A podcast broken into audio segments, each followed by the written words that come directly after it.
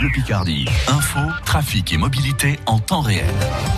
L'été revient en Picardie s'installer quelques jours. On va avoir un superbe week-end. On y revient à la fin du journal.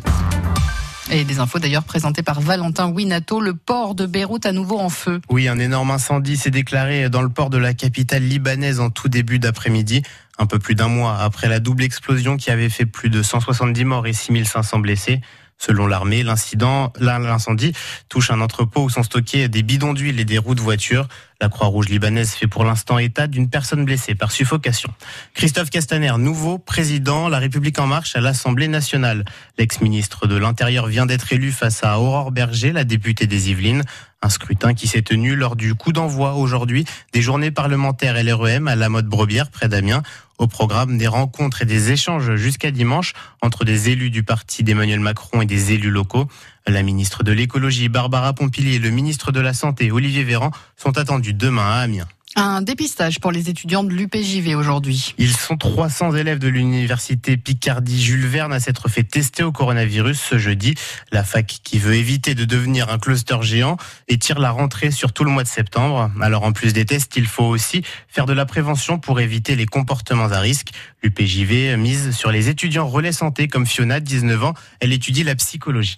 Nous, notre rôle, c'est de dire aux étudiants de rester prudents, toujours respecter les gestes barrières, euh, donc euh, se laver régulièrement les mains, porter le masque, même en cours, même si c'est contraignant, de garder ses distances, d'éviter de porter des bijoux, du vernis. Voilà, nous, on est vraiment là pour euh, faire respecter ces gestes barrières. Est-ce que c'est un message facile à faire passer et comment est-ce qu'il est reçu? Étant donné qu'on est nous-mêmes des étudiants, je pense que le message qu'on veut faire passer est le même, mais il est peut-être un peu plus facilement compris, euh, étant donné qu'on utilise, euh, je vais dire, les mêmes mots, euh, les mêmes termes. On fait également des soirées étudiantes de notre côté, donc on a peut-être une manière différente de faire passer le message. Le message est le même, mais la manière de le dire est différente, et je pense que c'est ça qui touche les étudiants.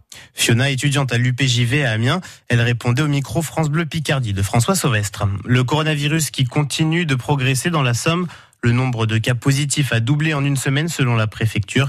Le virus qui touche toutes les tranches d'âge, mais ce sont les 15-29 ans qui sont le plus concernés.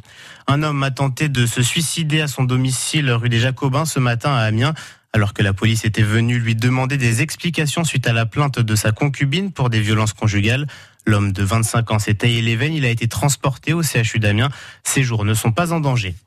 Euh, l'historial de Péronne a rouvert ses portes ce matin, six mois après sa fermeture à cause de travaux et du confinement.